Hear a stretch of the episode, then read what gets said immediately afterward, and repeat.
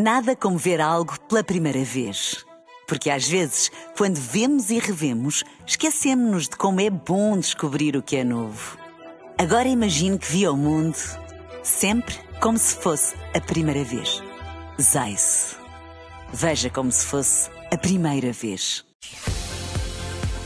Na rádio, no digital, em podcast. Música para sentir, informação para decidir.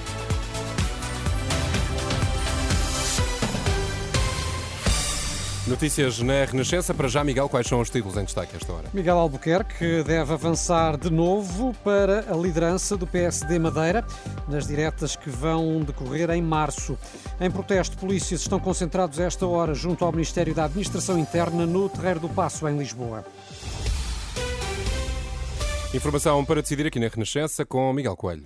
Miguel Albuquerque admite avançar de novo para a liderança do PSD Madeira nos últimos minutos, após uma reunião da Comissão Política do partido.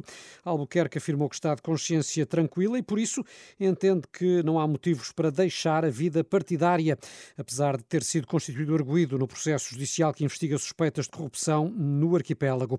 Albuquerque admite, por isso, avançar nas eleições diretas no partido. Quase certeza que serei candidato à liderança do PSD Madeira. Acho que tem todas as condições. Tem todas as condições políticas, porque nunca, como já disse, nunca fui comprado por ninguém. Tenho 30 anos de vida pública, nunca fui corrompido por ninguém. Tenho a minha consciência tranquila e estou preparado para me defender em todas as instâncias. E nesse sentido, mantenho imaculado, do meu ponto de vista, a minha capacidade política e os meus direitos de cidadão enquanto político. Miguel Albuquerque, em declarações há pouco aos jornalistas, ele que está de missionário do governo regional. Isto uh, ouvimos declarações após a reunião da Comissão Política do PSD Madeira e tudo indica que uh, vai então uh, Miguel Albuquerque avançar para as eleições diretas no partido que se realizam em março, com o objetivo de permanecer à frente dos social-democratas madeirenses. Polícias em protesto estão concentrados a esta hora junto ao Ministério da Administração Interna no Terreiro do Passo, em Lisboa. É mais uma iniciativa para reivindicar um suplemento salarial semelhante ao da Polícia Judiciária e nesta altura, Filipa Ribeiro, os agentes estão eh, formados frente ao Ministério. Exatamente, são cerca de mil polícias que estão formados, alinhados aqui em frente ao Ministério da Administração Interna no Terreiro do Passo. Terminaram há minutos de entoar o hino nacional, querem mostrar a sua insatisfação com a falta de resposta de quem continua a governar e também a falta de medidas concretas de quem quer governar, dos candidatos a Primeiro-Ministro. Entre os manifestantes está Pedro Costa, o agente da PSP que começou esta luta inicialmente sozinho. À Renascença, Pedro Costa sublinha quem falta não está apenas um subsídio. Falta dinheiro no fim do mês e depois dentro das instituições faltam pessoas. Estamos muito ambas as três instituições estão muito carenciadas a nível humano e depois a nível material não vou alongar muito neste neste assunto, mas temos muito material deficiente, alguns, algum material em falta e quem sofre com isto não é o polícia, é o cidadão. Parte destes polícias lamentam a falta uh, deste tema das forças de segurança em alguns debates políticos. Esperam, por isso, que a vinda hoje ao Terreiro do Passe marque a discussão de mais logo entre Pedro Nuno Santos e Luís Montenegro. Entretanto, já colocam expectativas no novo governo. Ainda assim, Bruno Pereira, da plataforma de sindicatos da PSP-GNR, não esquece que há um governo em gestão. É de tal forma antitético e até diria um bocado incompreensível, que, aliás, o próprio Governo teve condições formais de poder resolver esta questão. Aliás, os protestos começaram no início de dezembro, de forma mais veemente.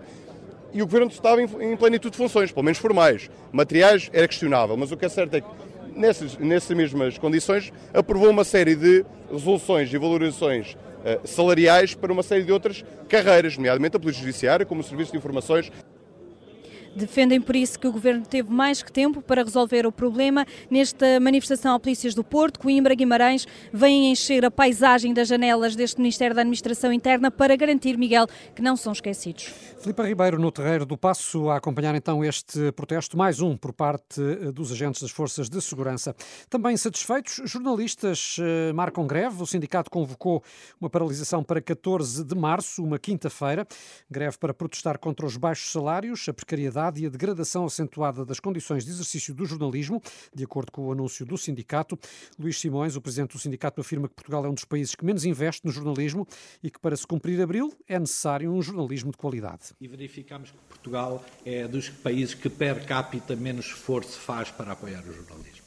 Uh, e como eu não acredito em coincidências, provavelmente Portugal também é uh, dos países da Europa onde o jornalismo mais sofre e, e está numa situação mais complicada, provavelmente também por isso.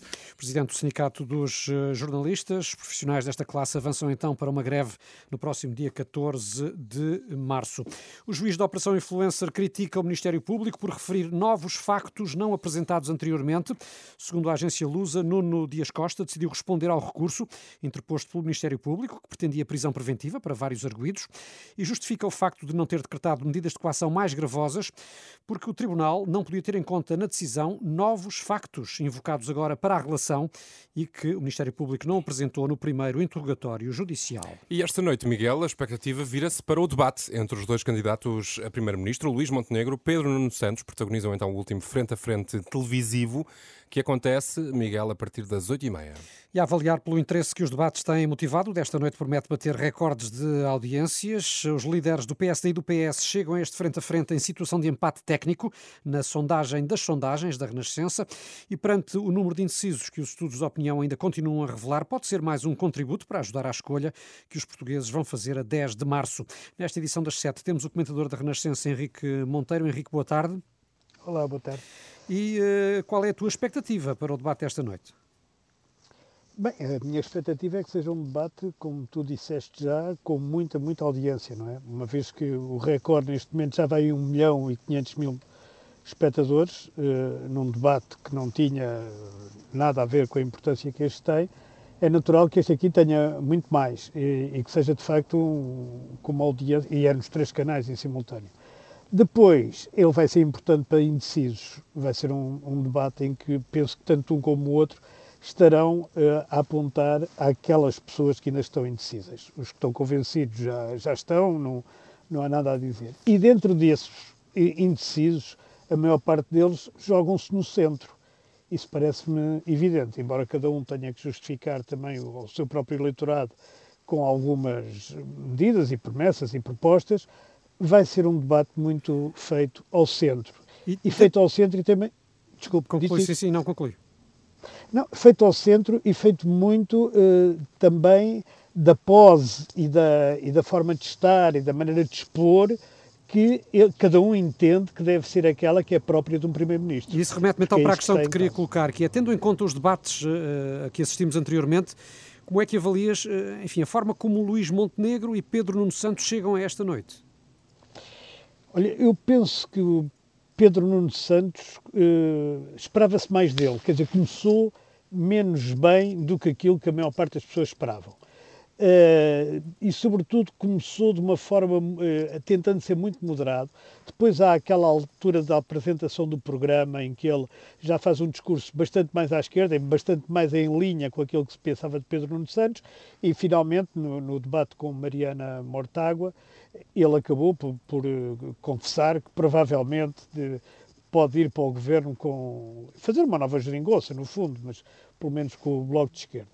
Ao contrário, eh, o, o, Luís Montenegro não se esperava muito dele e ele mostrou-se mais sólido, mais seguro e mais assertivo eh, do, que, do que aquilo que, que, que, as pessoas entendiam. Aliás, em relação ao Chega, que eu acho que foi o melhor debate de Luís Montenegro, foi absolutamente clarinho que ele não quer nada que o Chega. Vamos Curiosamente, ver... eu acho que o pior de Pedro Nuno Santos foi exatamente que o Chega também. Vamos ver como corre esta noite o embate entre os dois, Luís Montenegro e Pedro Nuno Santos. Obrigado, Henrique. Quanto a nós, marcamos o encontro de novo amanhã na edição das 7. As notícias da Renascença, já sabes, estão sempre atualizadas em rr.pt. Nada como ver algo pela primeira vez. Porque às vezes, quando vemos e revemos, esquecemos-nos de como é bom descobrir o que é novo. Agora imagine que viu o mundo sempre como se fosse a primeira vez. Zais. Veja como se fosse a primeira vez.